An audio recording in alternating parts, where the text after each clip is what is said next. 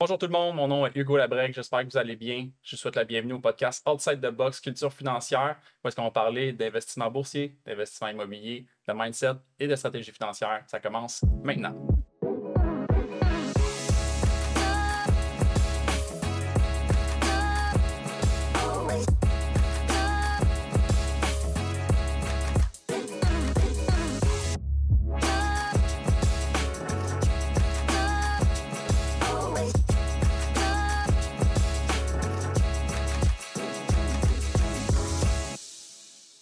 Bienvenue à un nouvel épisode du podcast Outside the Box. Mon invité d'aujourd'hui, elle a un bon bagage professionnel.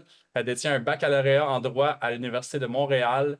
Elle a occupé le poste de directrice associée, directrice des ressources humaines, du recrutement et de la formation à la Banque de Montréal.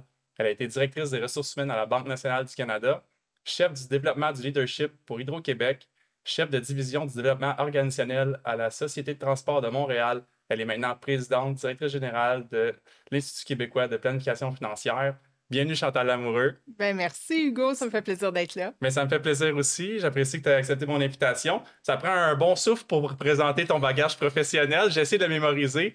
Euh, j'ai eu besoin de mes notes. Euh, c'était un, gros mandat à présenter.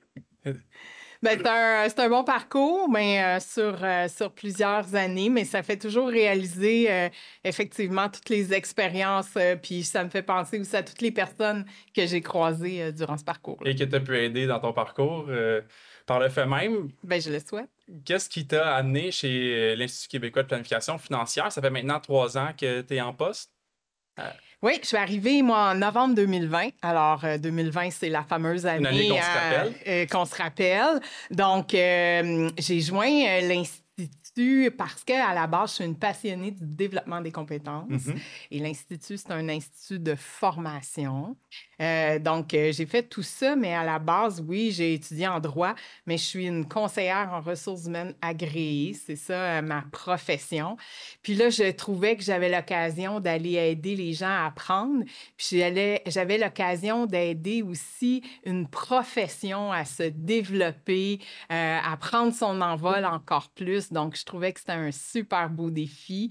Puis de, de, joindre la communauté des planificateurs financiers, ça m'intéressait aussi. Donc, c'est ça qui m'a amené euh, à l'EQPF. Je peux comprendre. Puis, comme on en parlait un petit peu avant ton, ben, à ton arrivée, avant qu'on enregistre, c'est une profession qui mérite à être connue. Puis, on n'en parle pas, pas suffisamment, tout autant pour les consommateurs que pour la relève vous avez dû voir aussi un changement euh, intergénérationnel qui s'en vient. Puis j'imagine que ça fait un petit peu partie euh, du mandat de vouloir euh, amener une relève pour reprendre toute cette belle clientèle-là, puis les actifs des clients qui vont transférer aux générations futures. Oui. les planificateurs financiers là, au Québec, c'est une profession jeune. Ça existe depuis environ une trentaine d'années. L'EQPF a été euh, créé en 1989. Euh, c'est relativement jeune quand on compare à d'autres professions comme avocat ou médecin ou dentiste. Donc, euh, on a des, des, enjeux ou des défis de jeunesse, je, je, dirais. Donc, les gens connaissent pas. Il y a environ 5000 planificateurs financiers quand même au Québec. Il y en a quand même beaucoup, mais c'est stable. Depuis environ 10 ans, à chaque année, il y en rentre environ 300, mais il en part environ 300 aussi majoritairement pour la retraite.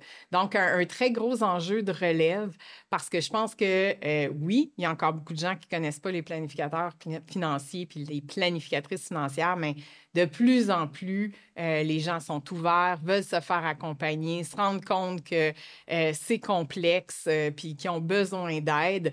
Fait que la, demande, elle commence à être là.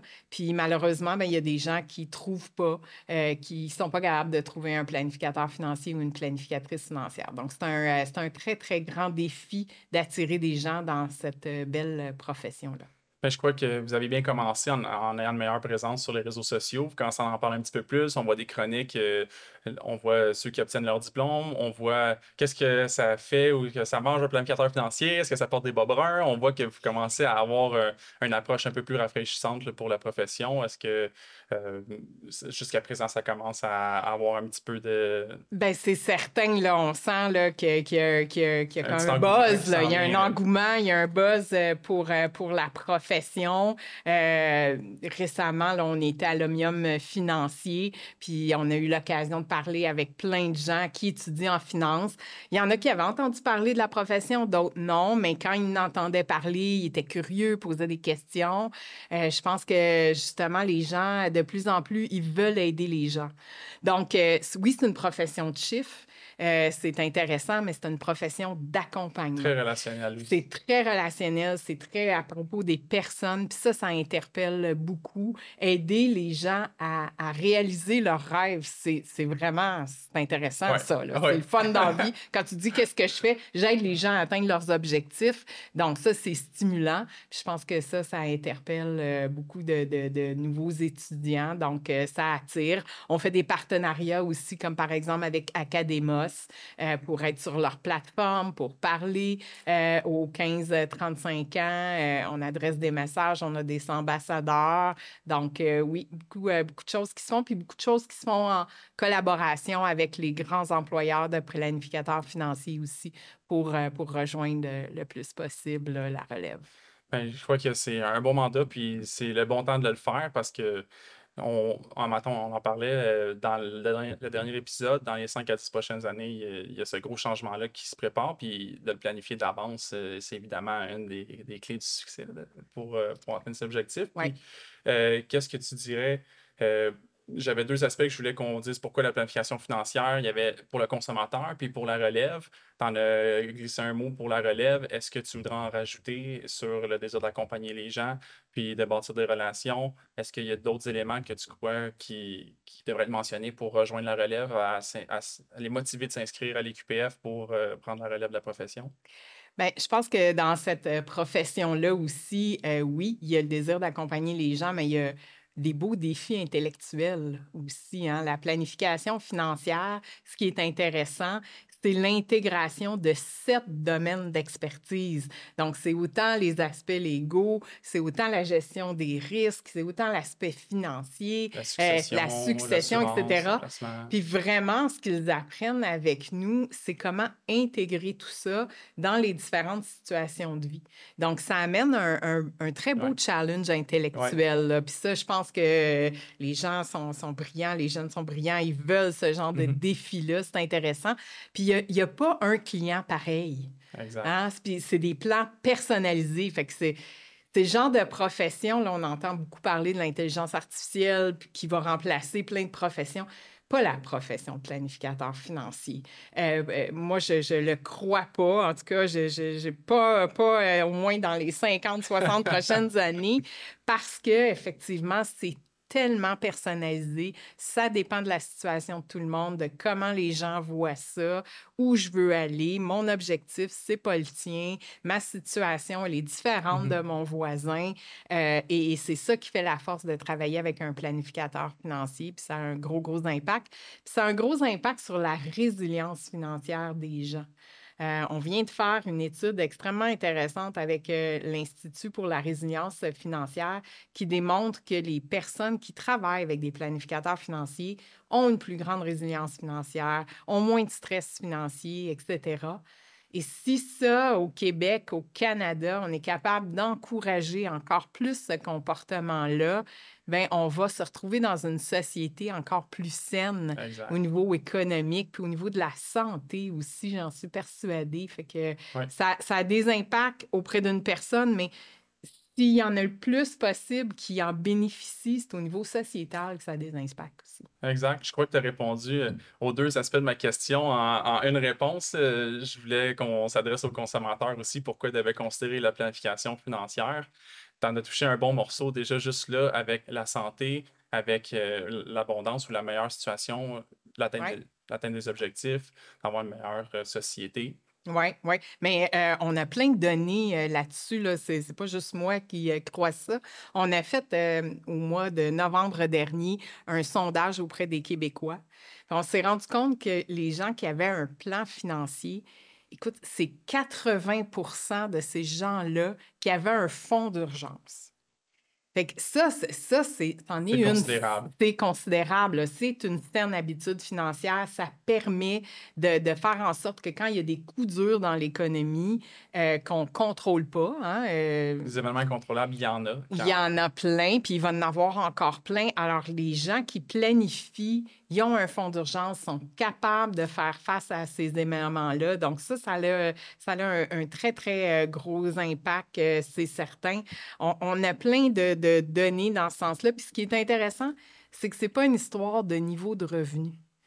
Dans, dans notre sondage, ouais, dans notre sondage, puis l'étude aussi qui a été euh, menée par l'Institut pour la résilience financière, vraiment, peu importe le niveau de revenu, quelqu'un qui a un plan financier, quelqu'un qui se fait accompagner par un planificateur financier, puis quelqu'un qui met en place son plan, parce que c'est bien beau d'avoir un plan, mais encore...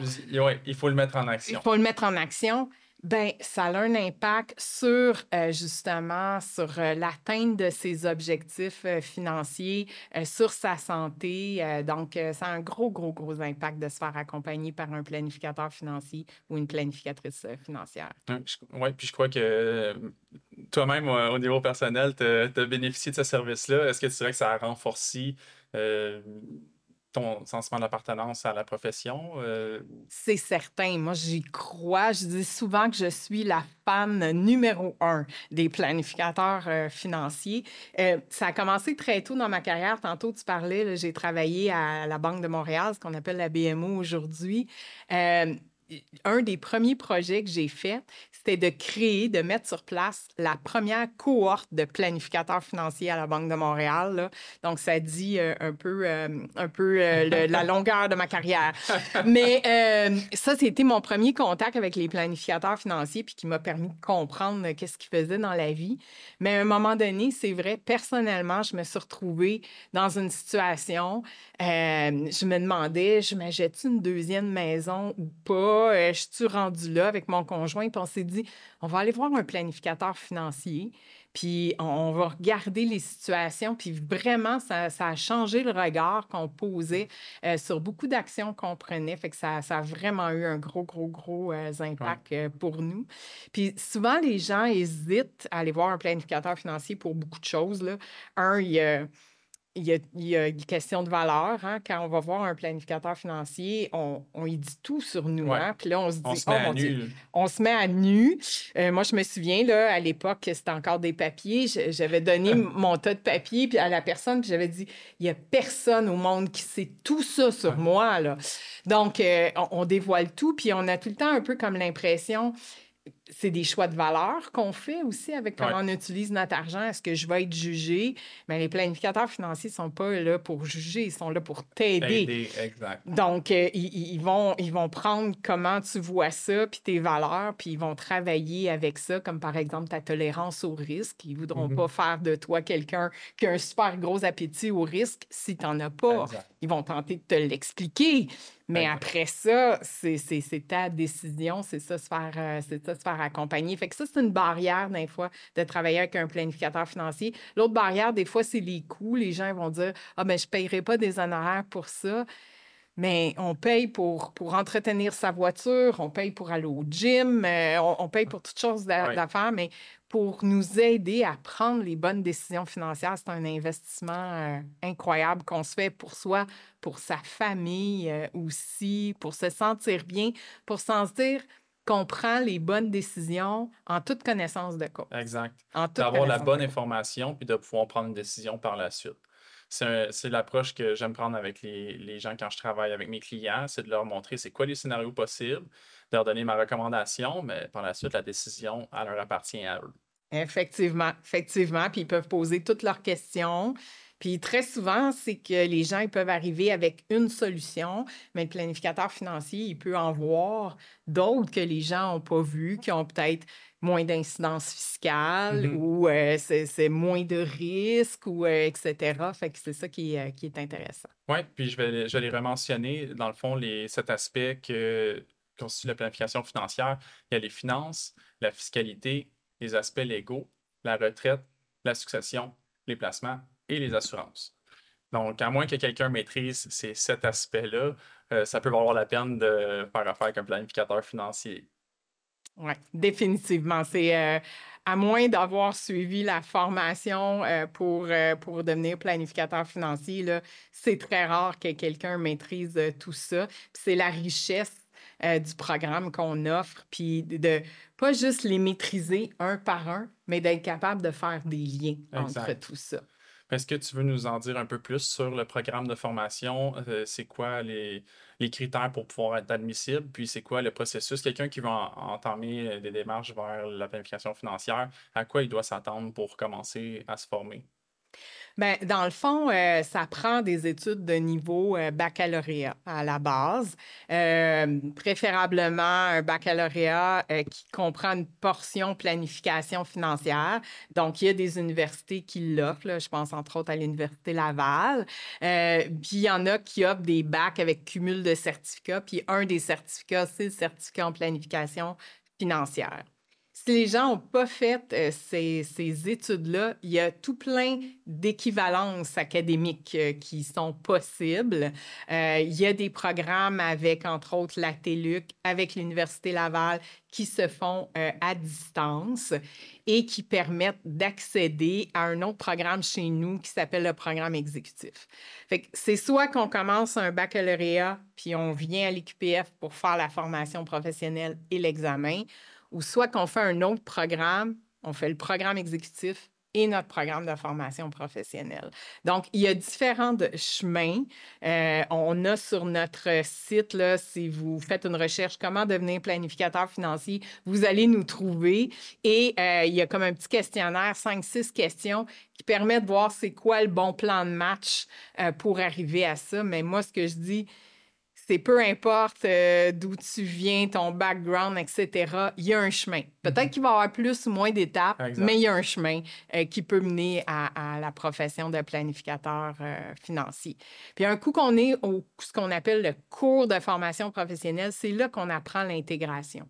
Donc, ça, c'est une formation qui dure environ quatre mois, qui est à temps partiel, euh, qui se fait à distance. On est totalement à distance maintenant. Euh, même l'examen est à distance. Est-ce que c'est récent que vous soyez à distance? Euh? Bien, c'est arrivé, c'est effectivement arrivé depuis 2020.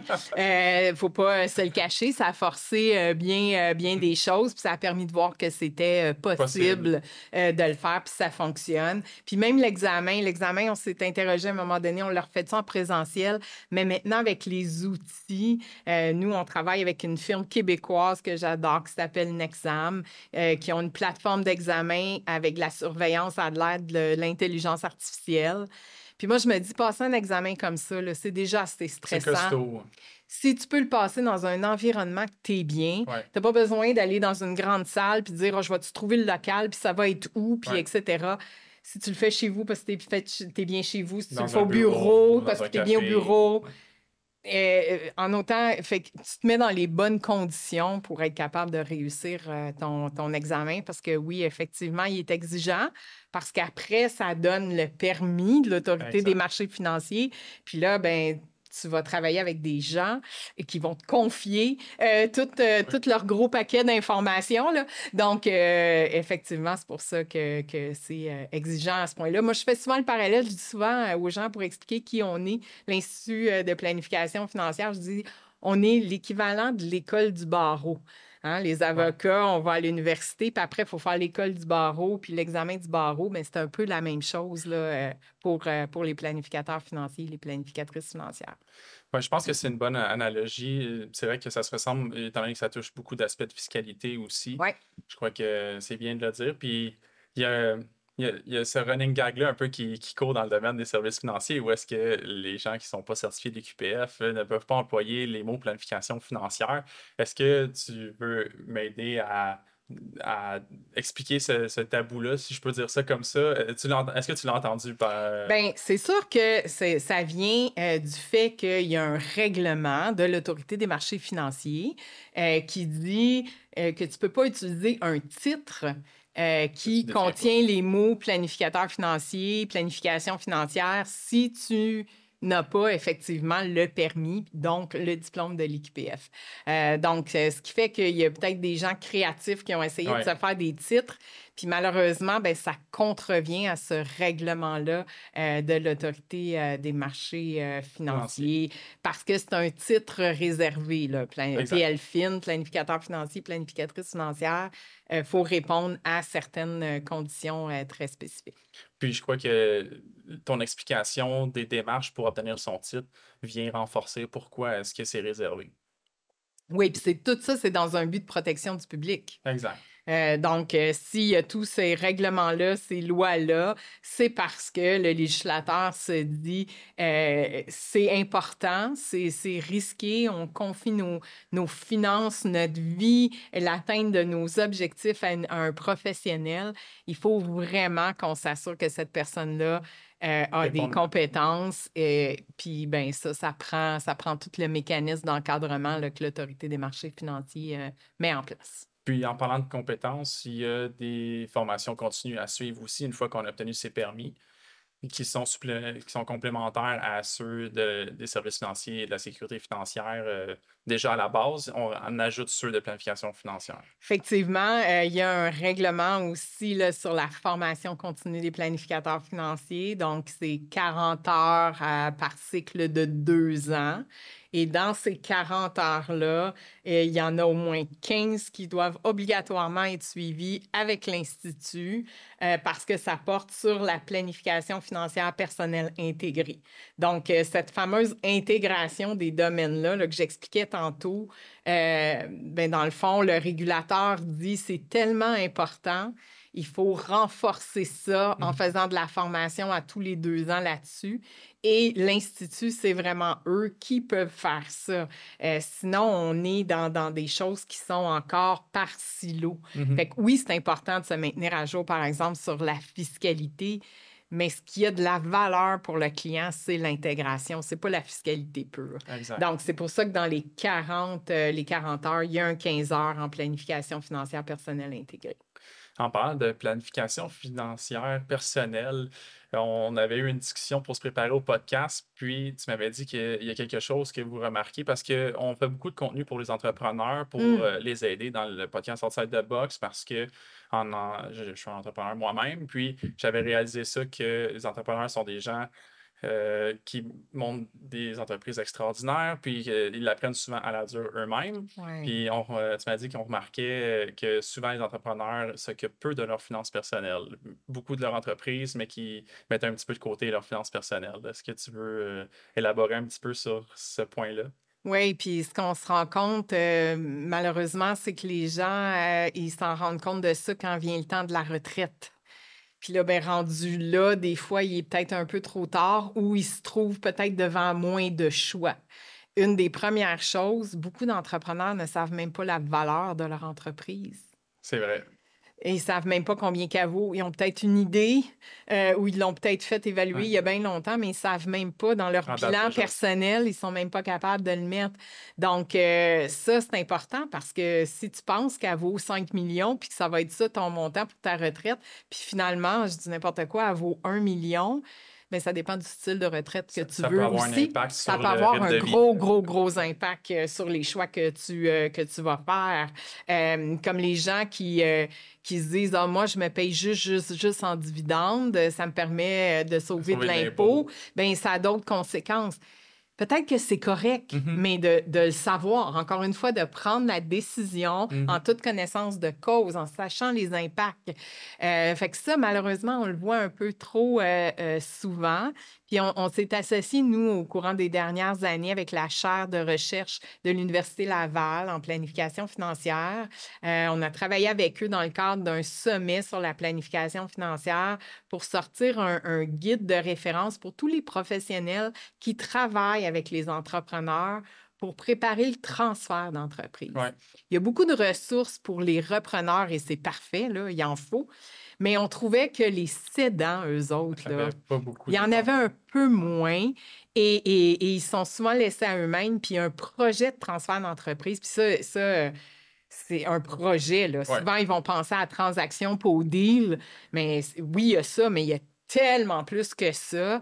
Euh, ben, l'entrepreneur, il le voit pas, puis il peut être bien accompagné. Puis son planificateur financier, sa planificatrice financière peut jouer le rôle un peu de chef d'orchestre. Puis Mhm.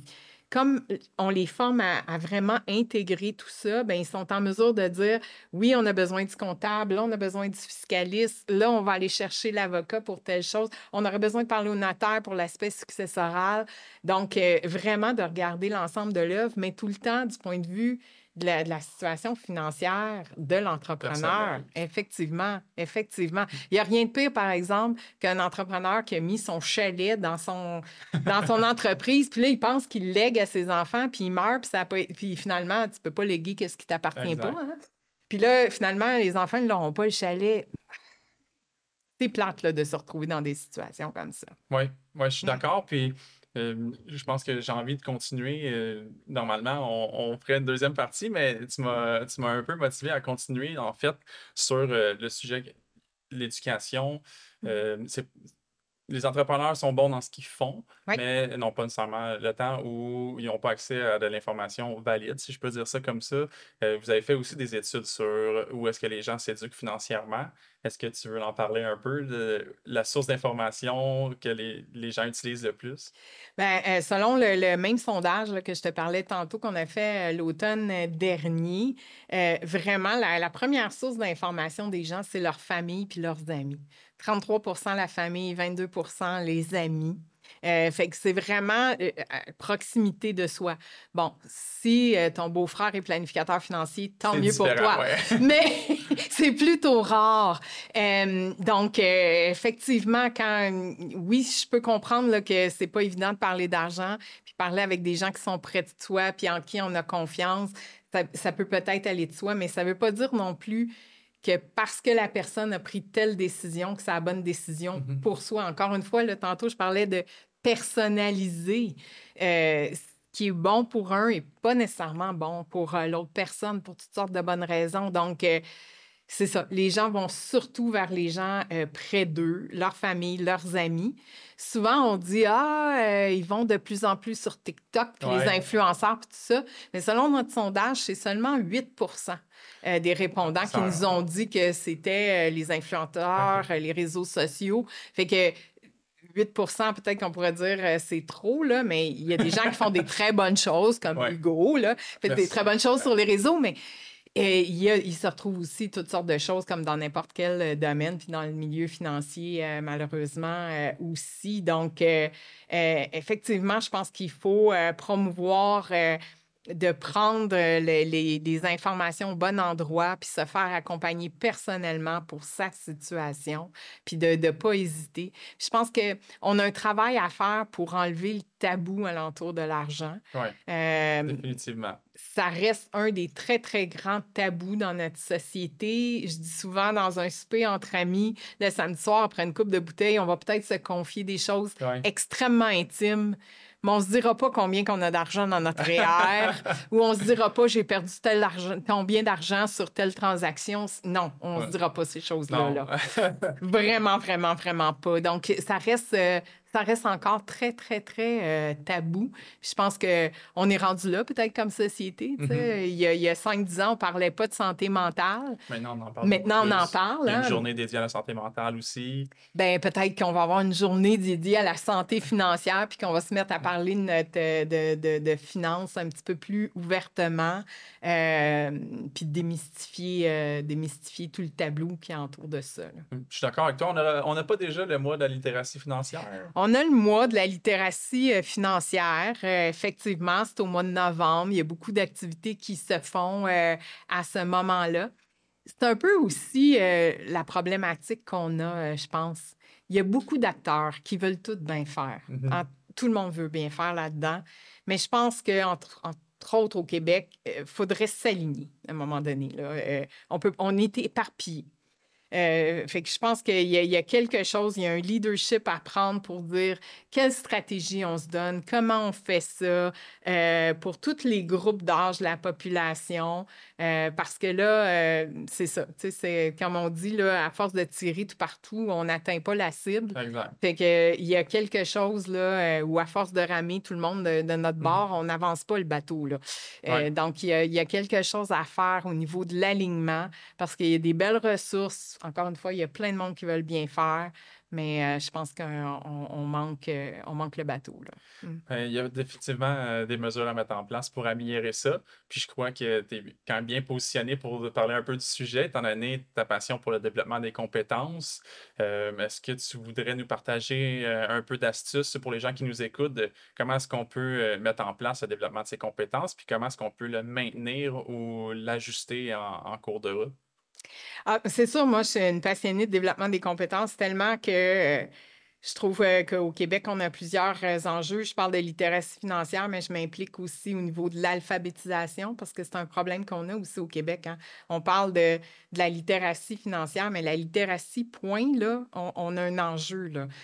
au Québec, il y a encore beaucoup, beaucoup de gens qui ne savent pas lire ou écrire.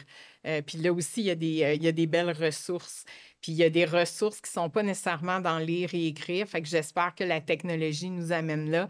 Mais je pense que, euh, un, il faut regarder des sources crédibles. C'est la, première, première, première, première chose. Là.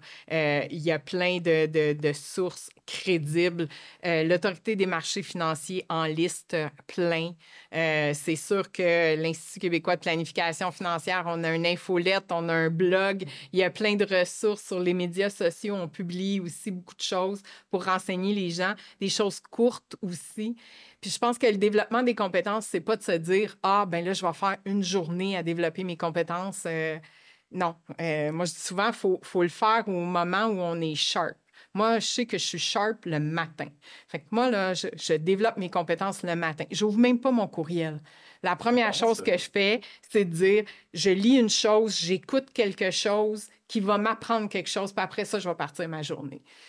Euh, donc, euh, mais il faut trouver, moi je suis comme ça le matin, mais il faut trouver le bon moment, mais d'en faire souvent, souvent, souvent, souvent, souvent, que d'en faire juste une fois. Euh, c'est comme ça dans tous les aspects de notre vie. Il ne faut pas s'entraîner juste deux semaines par année. Il hein? faut s'entraîner à tous les jours. Pas juste après Noël. Hein? Faut pas juste après Noël. Fait que, effectivement, il faut, faut inclure ça dans, dans, dans notre routine. Puis puis pas le faire pour, euh, pour ramasser des UFC, des unités de formation continue. Je sais qu'il y a beaucoup de gens que c'est ça, puis ils me disent ah, là, il me manque cinq UFC. c'est pas ça, c'est de regarder pourquoi on fait les choses. Mm-hmm. On fait les choses pour mieux servir nos clients, pour, rester, euh, pour rester à l'affût. Notre monde dans lequel on vit va tellement vite, il y a tellement de choses qui se développent, mais il y a tellement de belles choses qui sont disponibles facilement.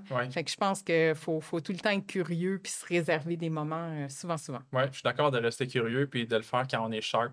C'est vraiment bien. Et mmh. Puis on a accès, du moins nous dans, dans, la profession, on a accès à plusieurs outils ou plusieurs euh, vidéos de formation. Moi, j'aime ça faire le vendredi soir. Demandez-moi pourquoi. Mais j'aime ça faire euh, un petit UFC sans slice comme ça. Mais ça me permet, comme tu disais, de justement rester sharp pour quand je rencontre mes clients, de me rappeler des idées de concept, de me mettre à jour aussi parce que euh, je vais prendre un exemple banal, mais euh, les rentes, les, intérêts étaient différents avant. Donc, c'était pas le même enjeu qu'aujourd'hui. Donc, de se garder à jour comme ça, définitivement, ça donne la motivation aussi d'aller contacter ses clients pour partager les notions, pense que c'est vraiment bien de garder dans son rythme de vie, dans son mode de vie, de, de, continuer à se développer régulièrement.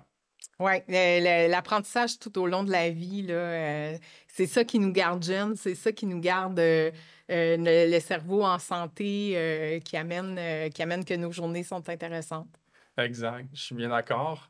Si les gens ont envie d'entrer en contact avec toi, euh, communiquer euh, avec les QPF ou avec toi directement, où est-ce qu'ils peuvent te rejoindre? Bien, moi, je suis facilement rejoignable sur LinkedIn. Je pense que c'est pas mal euh, mon, ma plateforme préférée. je pense que tu m'as contacté comme ça. Je réponds. c'est la preuve. Je suis ici aujourd'hui avec toi. Fait que c'est une façon facile. sur l'Institut, c'est sûr euh, euh, vous allez nous trouver euh, facilement, facilement. On est sur LinkedIn, on est sur Instagram, on est sur Facebook, on est sur Twitter. Donc, oui, ouais, on, peut, on peut nous trouver facilement sur plusieurs plateformes. C'est super. Puis avant qu'on termine, est-ce qu'il y a un mot de la fin que tu aimerais ajouter ou une notion que tu aimerais partager? Ben, euh, je pense que si vous écoutez ce podcast-là, c'est parce que l'aspect financier de votre vie ou de votre santé financière vous intéresse. Fait que je peux juste vous encourager à rester curieux et à encourager des gens aussi alentour de vous à rester curieux. Puis j'aurais peut-être un petit souhait aussi euh, euh, à interpeller les femmes pour que les femmes s'intéressent davantage à leur santé financière. Euh, je lisais récemment que quand il y a des, justement de la communication ou de la formation sur les finances pour les femmes, on parle plus de budget puis euh, de comment profiter des soldes. Puis pour les hommes, on parle plus d'investissement. Mais je pense qu'il n'y a aucune raison que ça mm-hmm. soit comme ça encore en 2023. Il euh, faut inciter les femmes, il faut inciter les jeunes filles à s'intéresser à leur, à leur santé financière puis l'ensemble de l'œuvre, pas juste le budget. Donc, euh, c'est mon souhait euh, pour la fin. Bien, espérons que ça va rejoindre plusieurs de nos auditeurs. Donc, Chantal, je dois te poser, comme à tous les invités, la question qui tue. Qu'est-ce que ça représente pour toi quand je te dis outside the box? Outside the box. Pour moi, ça représente euh, d'arrêter d'être sur le pilote automatique. J'aime ça. Euh, oui, puis pour arrêter d'être sur le pilote automatique, je pense qu'il faut se poser des questions. Souvent, on veut trouver les réponses, mais on ne se pose même pas les questions. Euh, moi, j'ai appris ça d'un très grand monsieur là, que j'ai eu la chance de rencontrer en 2019, qui s'appelle Al Grigerson.